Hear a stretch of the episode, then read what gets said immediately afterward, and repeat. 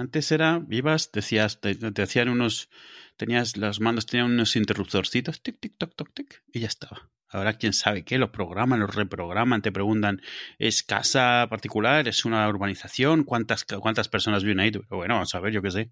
Cuatro mandos, no funcionan. Yo el mío lo tuve que buscar en Amazon. El, Y- el mando. El mando del garaje. Sí, y además que lo típico, que vas a una ferretería, a un centro comercial y cosas así, y están los mandos como a 42 euros, ¿no? Sí. Te lo dices piensas. tú, pero 42 euros, y esto es literalmente un- una antena y una pila. Sí. Un botón y un LED. Y estaba, y luego ahí en plan tienda online de mandos de garaje.com o algo así, vendiéndolos a 5 euros. Nosotros, yo hace, eh, eh, hace tres casas o así, eh, me acuerdo que el mando se jorobó y me dijo el, el casero, cómpralo en una ferretería. Y yo asumí que es que siempre se compraban, compraban en ferreterías, así que tres o cuatro veces tengo que cambiar de mando y siempre voy lo típico, o al sitio de las llaves, que también tienen mandos y cosas así. Y hace como un mes empezaron, tenemos dos mandos, empezaron a fallar. Llevé uno, me dieron otro a cambio, eso, 40 euros. Digo, bueno, uf, no sé. Y lo programan ahí con un lector, un ordenador, me preguntan unas cosas. Digo, bueno, eh, me lo dan, llego, funciona. Eso sí, con bastante menos señal, tengo que estar mucho más cerca. Y luego se jorobó el de Itzel. Y voy con el mío y digo, oye, este otro se ha jodido, quiero uno como el mío. Entonces no sé qué hacen con el mío, me dan un, uno segundo igual al mío y llego a casa y no funciona. Vuelvo. Eh, que no funciona. Me dice, ah, ¿qué ha pasado? No sé qué. Me, me, me, según ellos vuelven a grabarlo. Vuelvo y ya no funcionan los dos. Ninguno de los dos. No podía entrar en casa. Y tenía los viejos. Sí, los viejos, vamos, o sea, eso de aprietas, aprietas y logras que abra. Pero al día siguiente fui y le digo, mira, que ya los dos no me funcionan. Puedes hacer que funcionen como estos otros que sí funcionan, pero ya están hechos unos zorros. Pues ahora mismo tengo cuatro mandos que no funcionan. No sé qué está pasando. Es como un virus esa máquina que tienen ahí. Y lo peor es que fui a, a la garita a decir que si tenían un mando que me pudiesen prestar mientras tanto, me pueden entrar a casa. Y me dicen que tienen mandos de sobra, que si quiero comprar alguno, que me lo venden por, por 20 y pico euros. Y yo, mm, pues no me siento idiota casi. Pero de verdad, o sea, que hay tiendas online, solo tienes que encontrar el modelo. No, pero el problema es que el modelo no era, era es, es, un mando raro, es un mando, no es un mando con una frecuencia y ya está. Te digo, como los de antes, que tenías unos interrupcitos, unos interruptorcitos. Es como que, como que, como que hay un ordenador en la urbanización. Entonces tienes el mismo número de mandos que hay de portales, ya están controlados, qué mandos es de qué, de, es que hoy lo he estado viendo con el de Garita, qué mando es de qué portal, o sea, no son genéricos. No puede, por eso se estaban machacando, porque yo le pedí que uno que tenía lo clonase. Se clonó, pero no era exactamente igual, y el anterior lo desactivó, así que ya no lo podías utilizar. Un poco para controlar que si te vas de la casa no puedas seguir abriendo, abriendo el portal y eso. O sea, no es un, un, receptor tonto, digamos. Entonces no valía cualquiera. Bueno, tonto yo por no preguntar también. O sea, que emite como una señal de identificación. Sí, está como cifrado de alguna manera y cada uno de los mandos tiene un identificador propio. Entonces no en puedes. Star Wars o qué? Bueno, yo no sé. O sea, yo mismo me he quedado como loco. Con... Y ya me dijo el de los mandos que era, ah, sí, bueno, pero ¿qué dirección tienes? Y él de mi dirección me dice, ah, no, es que ahí no sé qué tienen, no sé, no se lo puedes decir al que vende tus mandos para que no estemos perdiendo el tiempo. El problema es que además uno de ellos lo compré hace ya bastante y ya no lo podía en plan devolver y que me devuelvan el dinero. Entonces me he estado ahí negociando con el otro. Y viene mañana por la mañana a ver si puede hablar con los de la garita, a ver que le dejen programar los dos suyos como reemplazos de los dos anteriores. Lo bueno es que el de la garita, como no gana dinero con los mandos, pues a lo mejor le da un poco igual. No, lo que le faltaba, ¿sabes? Eso sí. Que tenga un chiringo ahí, una mafia de reventa de, pero sí me da una hojita que ya tienen hecha con aquí pones el número de cuenta banco, la transferencia, me das una copia del comprobante y tanto por mando y te doy los mandos. Y dime para qué puerta. Pero sí, realmente fue de esto típico que lo haces mucho más complicado de lo que podría haber sido y más caro también.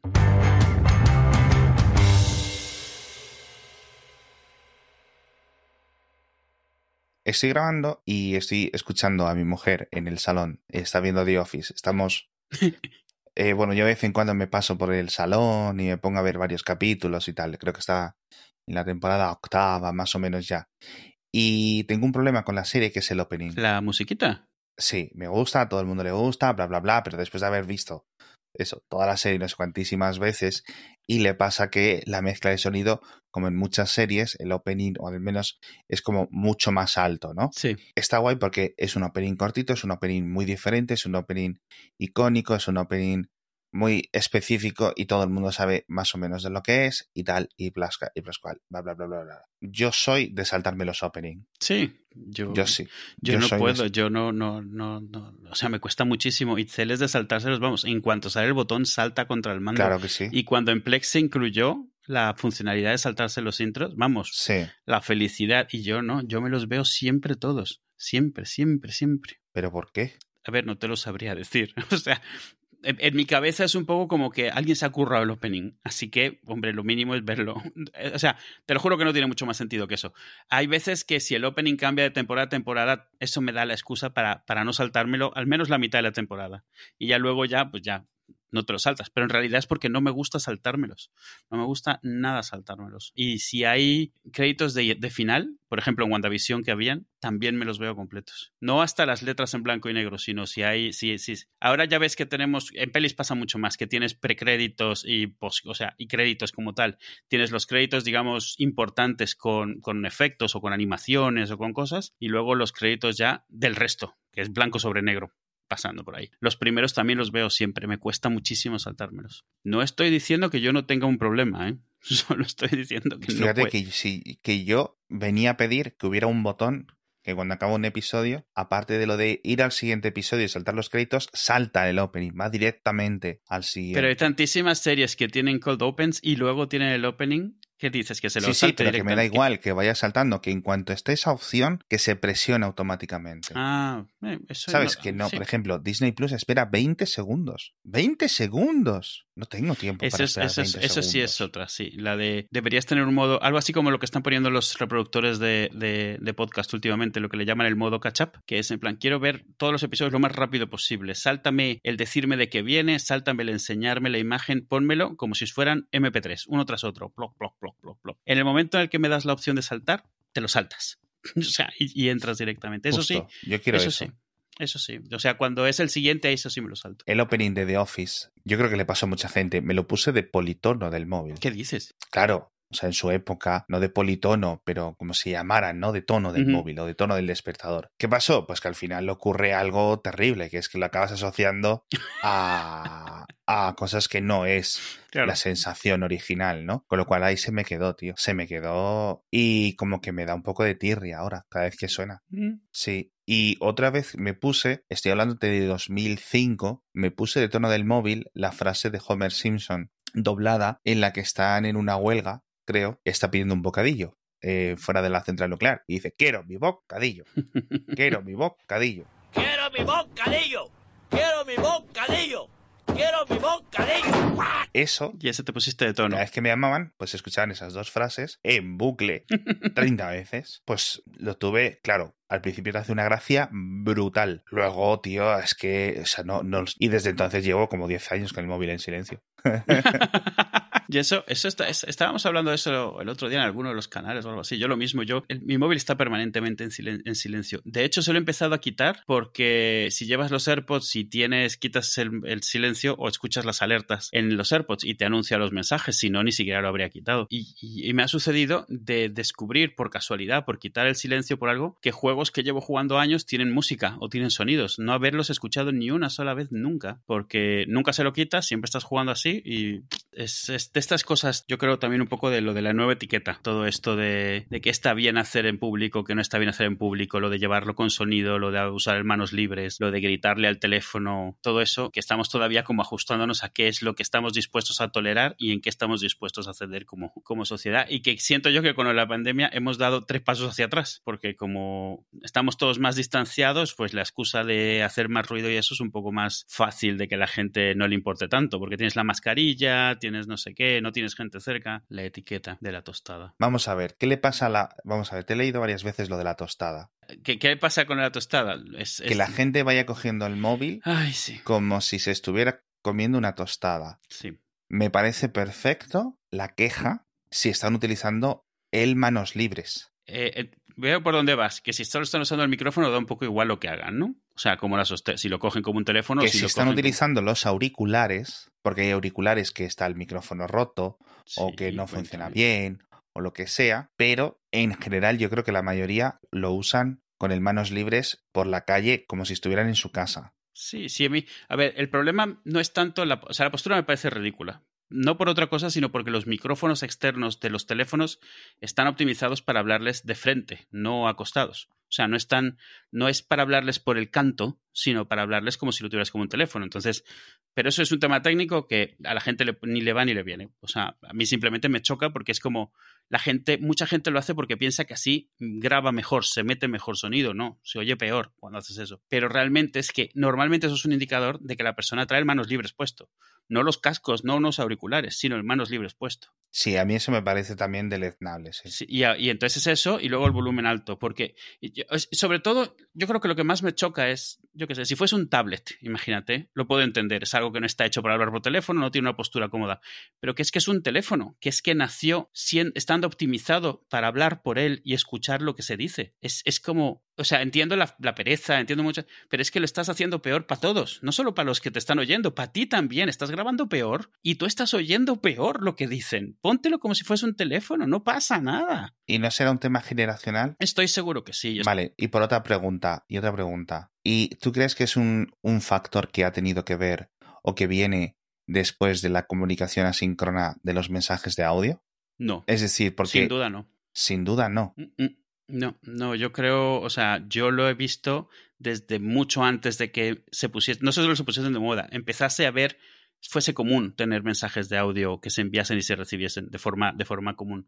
Ya desde entonces lo veía. Yo creo que empezó como una forma de, de mostrar que estás hablando para que no parezca que estás hablando solo o cosas así. O sea, lo de llevar los cascos empezó a ser no sé si sabes, cuando empezaron los Bluetooth y cuando los cascos que los tapabas, no se notaba que estabas hablando. Entonces había mucho eh, estar, estar cogiendo los cascos con la mano, que se notase que estabas hablando, o tener el teléfono cerca de la cara, pero realmente no estarle hablando. Una forma de, de que se notase que estás hablando por teléfono, pero no te estás poniendo el teléfono, el terminal en el Ya, oído. eso sí lo entiendo. Entonces yo creo que esto es una evolución de eso. Yo creo que ha venido de eso, porque eh, lo veo desde que es mucho antes de los mensajes, ya lo veía con lo de los man- con el manos libres. Es que yo justo que lo veo que está ahí el botón para darle a grabar el sonido, por ejemplo, principalmente en WhatsApp, para grabar el audio, entonces de la forma que lo seleccionas, digamos los dos o tres dedos por debajo y el pulgar justo en esa posición, y se queda la misma cuando estás haciendo una llamada, coges la misma postura con la mano y el móvil, lo acercas a la cara, ¿vale? Porque estás acostumbrado a enviar notas de audio o hacer más notas de audio. Luego podemos entrar en que hay una generación que tiene un poco más de ascos A las conversaciones síncronas, a las llamadas de teléfono, que más o menos todos podemos compartir. Es decir, han visto que las llamadas de este estilo son opcionales, no es la única forma de comunicarse disponible y dicen, oye, es que prefiero escuchar los audios. Luego llegaremos a un punto en el que recibir audios o tener notificaciones nos da ansiedad. Yo, por matizar, no creo que nadie prefiera recibir audios. Creo que lo que pasa es que mucha gente prefiere enviarlos. Vamos a ver, yo entiendo lo que tú dices, entiendo lo que tú dices, pero es imposible generalizar tanto. Primero, No, pero lo digo por lo que lo veo. O sea, yo veo mucha gente usándolo, jóvenes y es no tanto. imposible. que- A ver, estás haciendo una hipérbole y, y entiendo que es una hipérbole, pero de verdad tiene que haber alguien que prefiera de todo el mundo escuchar audios porque no ve bien, porque no sabe leer bien, es- ¿sabes? Porque es muy difícil su idioma escrito, por ejemplo. Sí, sí, sí, yo no digo que sea universal, o sea, más bien imposible. Digo que en general muchísima más, gente quiere enviar audios de la, que la, de la que prefiere recibirlos. Muchísima más, porque es muy cómodo enviar un audio. Recibir un audio no es más cómodo, Sí, es a veces sí. más conveniente. O sea, por eso, por lo que dices, porque, porque tienes la vista mala, porque estás en un sitio Porque que prefieres escuchar la voz de la persona, estás conduciendo, Sí. todo eso, Mm. eso lo entiendo, pero siempre es más fácil enviar un audio. De hecho, no enviar un audio es un esfuerzo, porque es lo más fácil, Eh, mientras que recibir un audio no lo decides tú, a final de cuentas, te puede gustar o no te puede gustar, pero tú no tienes poder de decisión sobre si es un audio lo que recibes o no. Sí, eso lo entiendo. Mm. A ver hacia dónde va el mundo. Me- me- a mí me gustaría que, que muchos Telegram, WhatsApp, todos estos tuvieran una opción de que no te pudiesen enviar audio. Audios. O sea, me gustaría que tú pudieses poner como opción, a mí no me envíes audios, por la razón que sea, tanto por, porque no puedes estarle dedicando esa atención y quieres leerlo cuando te llegue, o simplemente porque no te da la gana. Y entonces no te pueden mandar audios. A mí no me molestaría que existiese esa opción. Me parece bien. El problema que yo veo con los audios es que estás sujeto a lo que le dé la gana al otro. Tú no puedes, no tienes poder de decisión sobre de que de repente te mande un audio que empieza a sonar. porque el problema es que además en algunos de estos programas, si te llega un audio, como muevas el teléfono o algo, piensa que lo vas a escuchar y lo empieza a sonar. De hecho, mensajes del iPhone hace eso. Empieza a reproducir los audios automáticamente. También me parece bastante mal como decisión de diseño. Eso es otro tema. Estoy de acuerdo. Igual que puedes eliminar lo del doble tic, este, poder igual, controlarlo. Sí, igual. Me, eh, me, parece que es. O sea, deberías poder tener control sobre ciertas cosas que son como metainformación de lo tuyo. O sea, tú no quieres que vean sí, cuando bueno, ves los puedes mensajes. hacerlo, fíjate. ¿Sí? Que puedes hacerlo sobre, creo que en WhatsApp, en Telegram, ¿quién decides que te puede enviar llamadas o te puede enviar videollamadas? Ah, podría ser. Nadie, solo mis contactos, algo así. Pero ¿no? videollamadas, y, o sea, cuenta también mensajes de audio. Ah, pues eso no lo sabía. No, no, no, no. No lo sé, pero me refiero que están los ajustes, eso. Ah, vale, vale, sí. ¿Vale? Quiere decir que se podría añadir un siguiente ajuste, sí. permitir que la gente me envíe audios. En Telegram, en los grupos y en los canales, se puede elegir Sí. que dejas que la gente envíe, los usuarios. Solo texto, enlaces, pegatinas. GIFs, no sé qué, sonidos. Yo recuerdo que una vez lo abrí en el canal de Mixio y al poco alguien envió como un audio de tres minutos. Sí, me acuerdo. Y yo, chico, si no pasa nada. Pero tú no has visto que llevas aquí dos meses y nadie envía un audio. Es que son cosas de etiqueta. Claro, Es al final etiqueta. Es etiqueta. Que todo esto, o sea, los, los canales que tienen muy abierto lo del audio y se usa mucho, ¿eso qué es? Es como un clubhouse, al final de cuentas. Es todo el mundo mandando mensajes y todo el mundo escuchándolos, pero a destiempo. O sea, cuando les toca. No estoy en ningún canal donde se envíen audios, la verdad, como para decírtelo. Pero la experiencia no tiene que ser buena, a no, No, ser no, que sea un grupo familiar. O sea, es que los audios solo veo, solo lo veo eh, sentido en grupos familiares Sí, ahí sí. Y por amigos, razones que son sé. distintas, así es audio o es texto. Te gusta oír la voz, te gusta. Yo qué sé, por ejemplo, a mí los únicos audios que me llegan con relativa frecuencia son audios que manda una de mis tías específicamente para los niños, que les cuenta cosas y les gusta Sí, bueno, claro. grabarse por eso. Y es- claro, eso se los pongo, de hecho se los pongo camino al coche, al cole, y les encanta, porque es voz de alguien que conocen contándoles algo que les gusta. Y un problema que tienen los mensajes de audio, que es una de las razones también por las que no me gusta abrir esa puerta, es eso. Hay gente que no. Una vez que está grabando, hay gente que le cuesta mucho cortar. O sea, le cuesta mucho parar y sigue y sigue y sigue y aprovecha y te lo cuela todo. Y a lo mejor o sea, es muy poco probable que tú tengas 5, 10 minutos para estar escuchando un audio y además no vas a estar guardando notas para luego poder contestar a las cosas por separado. Pero la persona que te ha dicho, para ellos ya te han dicho todo, ya te han puesto todo, ya te toca a ti, ya te han pasado a ti la bola de contestar. No lo sé. Las consideraciones sociales las veo, lo que tú dices. Sí, ¿eh? sí, sí. Esto es una conversación un poco de 2016 o algo así, ¿no? Sí, podría decirte que sí. Bueno, no, espera.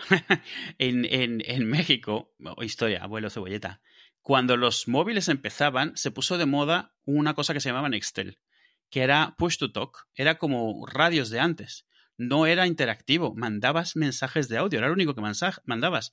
Tú mandabas, o apretabas el botón, bla, bla, bla, bla, soltabas y le llegaba a la otra persona un poco como un walkie-talkie, pero realmente no, porque era un pelín diferido. Realmente era cuando el otro tenía señal y unos segundos después le llegaba el audio. Y el otro contestaba y de nuevo era cuando te llegase a ti la respuesta. Podía ser unos segundos después, no era en el momento que lo estaba diciendo, no era como una radio.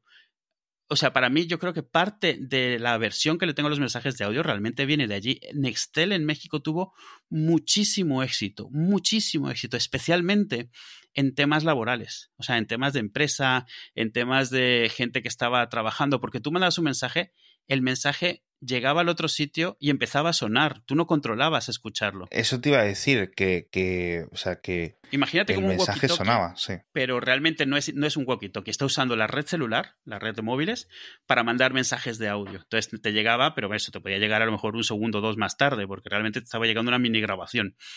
Y me acuerdo que lo molesto que era estar viendo a la gente que de repente le sonaba eso, pues eso, como si estuviera sonando una radio. Pero si le sonaba a él, es que se lo estaban diciendo a él. Y si le sonaba a él, es que él se supone, o sea, él me refiero, el, el receptor, tenía que reaccionar a ello, porque es algo que les estaban diciendo. Entonces era como estar continuamente en conversaciones abiertas en los cuales cualquiera te podía mandar algo y tú tenías que estar pendiente y contestarlo. O sea, no podías parar, pausarlo y luego escucharlo todo junto. Era en el momento.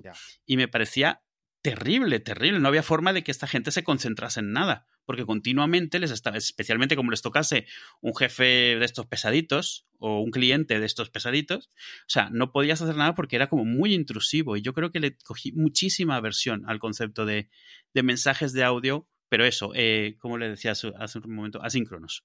En vez de una conversación que tiene muchas más pistas para dar a entender, deja de hablar ya, me toca hablar a mí, recórtalo, explícame más. Cuando estás mandando mensajes de audio, eh, son muchos monólogos sueltos y es muy diferente esa dinámica. Es muy diferente cómo redactas, cómo explicas y sobre todo cómo entiendes, cómo pillas si te están entendiendo para ver si tienes que explicar más o menos. Así que siempre pecas de más, explicas más, por si acaso, y te enrollas más. Y la otra pobre persona que a lo mejor está en el coche, eso, tomando notas, porque cómo vas a ver de, de- de- o sea, luego tendrá que llegar a otro sitio y volver a reproducirlo para saber qué es lo, todo lo que le dijiste en, ese mensaje. Y yo creo que me viene de los Nextel aquellos, que, fueron muchísimo, fueron como la evolución del, del Busca, aquí se llamaba Busca y era un beeper, el que te llegaba el mensaje y, y ya luego tú lo contestabas como fuese, pero en la pantalla.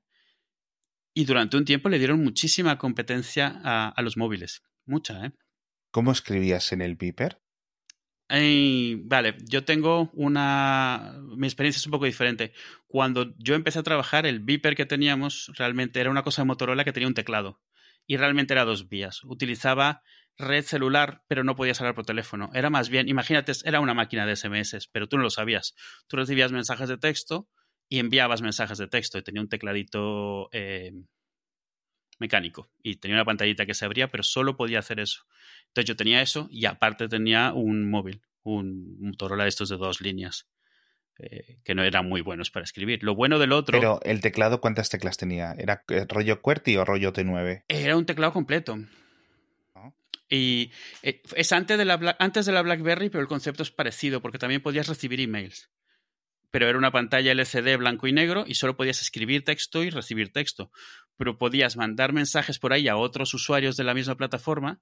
Y eso no Eh, era un modelo especial eh, un poco más avanzado, porque yo recuerdo los, los buscas que se llamaban así, porque era en plan, El busca se te necesita, necesito que vengas al almacén.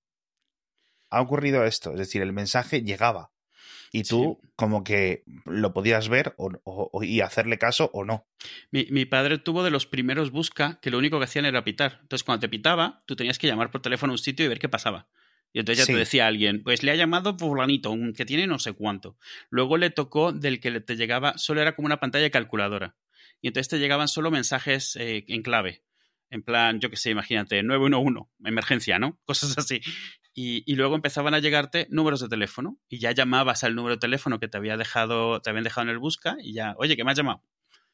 Eh, Sí. o sea, fueron evolucionando. Admito que el primero que me tocó a mí era mucho más avanzado de lo que la gente piensa como un busca. Era bidireccional totalmente y tenía, yo qué sé, cuatro líneas puede ser. Y, y Wow, de LCD, no, pero claro, de es que eso ya era, Sí, sí, macho, sí, sí. eso es una palm pequeña. Sí, sí, Madre lo, mía. lo admito. Para mí la BlackBerry me parecía una evolución de eso. Eh, Vale, vale, vale, vale. No. Pero mi Me acuerdo cabeza... ahora, por ejemplo, sí. de otra etiqueta que era lo de las, las perdidas. O los.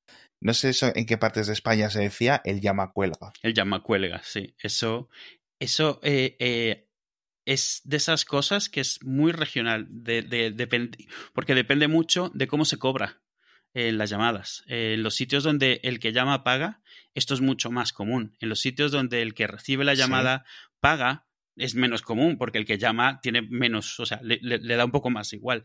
Pero es, ese tipo de cosas vienen dictadas de ahí. De la misma manera que si te cobran por carácter en el SMS, es más propenso a que escribas corto. La forma de escribir en SMS de España, por ejemplo, no existía en México. No, no veías ese, o sea, ese recortar extremísimo que se llegó a ver aquí en mensajes de SMS, por ejemplo. Allí eh, también desde muy pronto se hizo lo de eh, el que llama paga. Entonces eh, era menos necesario estar negociando quién llamaba y quién recibía la llamada. Antes de eso, sí que si tú llamabas, el que recibía la llamada pagaba por minutos. Entonces a lo mejor no te contestaba. y tenías un poco que, que, que, organizarte. Entonces se llamaba mucho sin contestar, para llamar tú de vuelta luego desde un teléfono normal, por ejemplo. Mientras que aquí el llama cuelga era mucho para que te devolviesen la llamada, si, si me acuerdo yo bien, lo que me tocó a mí. Creo que estás. No, creo que. Vamos a ver, mi experiencia, ¿vale? Uh -huh. eh, bueno, aquí en España lo de que el, el, receptor paga, eso nunca ha existido, que yo sepa. Uh -huh. ¿Vale? Eso sí es una cosa muy norteamericana en el sentido más amplio. Sí, sí, sí. Total. Que es como algo que la primera vez que te enteras sorprende. Es demencial. Es Estás demencial. pagando por recibir un mensaje. Es decir, cualquier persona Exacto. puede gastarte dinero. o sea, ¿cómo? Es como si todas las llamadas fuesen a cobro revertido. Es tremendo. Es una no, no, solo eso, ojo, si te llamaban de larga distancia, te hacían una putada, porque te cobraban a ti un montón de dinero también, ¿eh? Sí, pero en esas llamadas, si no he entendido más a través de las películas, tenías una confirmación. No, no, digo en los móviles, si te llamaban de larga distancia, a ti te costaba más recibir esa llamada. ¿Ah, sí? Sí, sí, sí, yo me acuerdo que a mí que me llamasen de España al móvil era como, no, no, no, prohibidísimo. No. Ah, bueno, no, llamadas internacionales. Sí, sí, que pero que te cobraban a ti. No, tú lo que dices es eh, al cobro revertido. Cobro revertido siempre tiene no, una aparte confirmación. del cobro, perdón, a lo mejor sí me estoy confundiendo, pero Mm. bueno. Eh, el caso, en España, eh, obviamente, pues no sé cómo fue el despegue de las líneas móviles, etcétera, pero yo sí recuerdo que durante los años anteriores y durante los años incipientes de las líneas móviles empezó a popularizarse el identificador de llamadas, Ah, sí. que no era muy común. Entonces, en mi familia se pasó por varias etapas. La primera era llamas y dejas X tonos sonar. sí, que suene dos ¿Vale? veces, ¿no? Dos tonos es estoy en casa, eh, tres tonos es me voy a dormir, eh, no sé qué, eh, un, es un pseudo llámame. morse ahí, sí. Sí, es como un, un, un sistema eh, interno, ¿no? Por la hora ah, tenías que asumir quién era.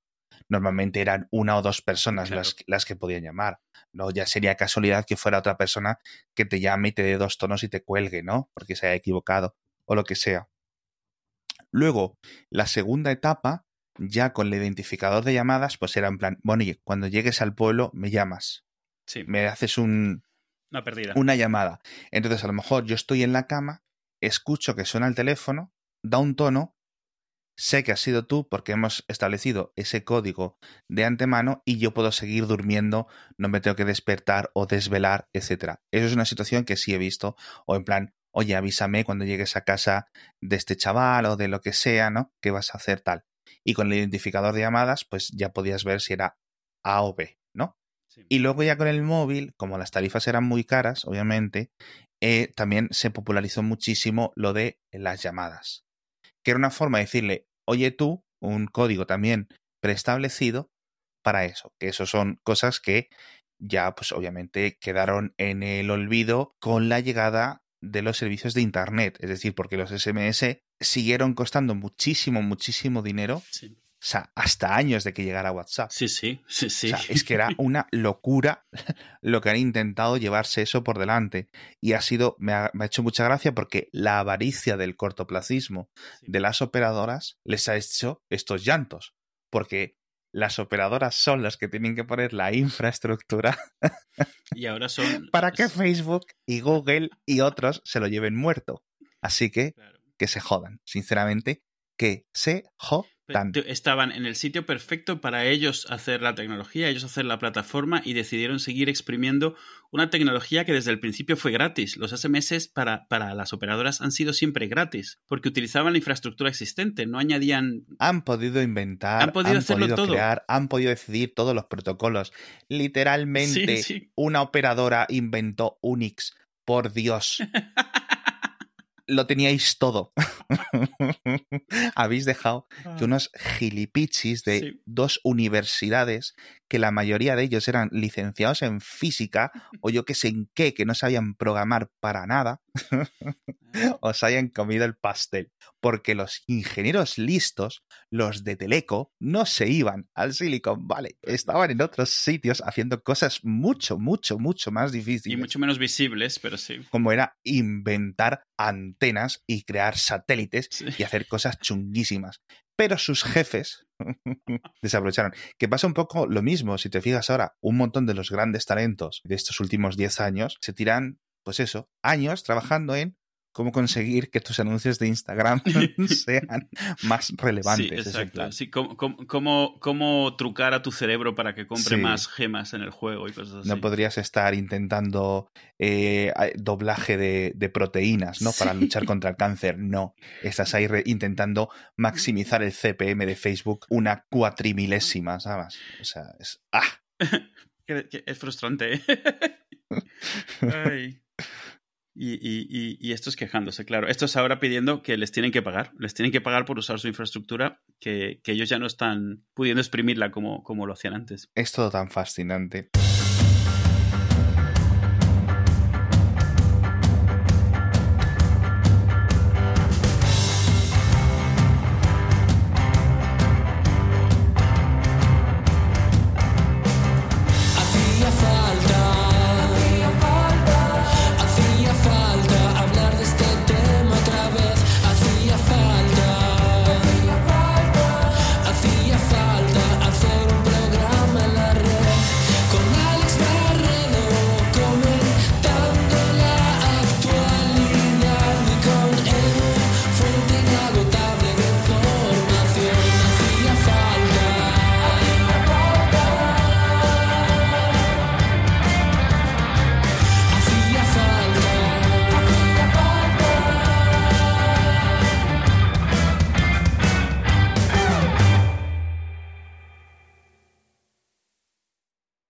Ver, que estaba en silencio y gritando. Estabas hablando. Eh, céntrate.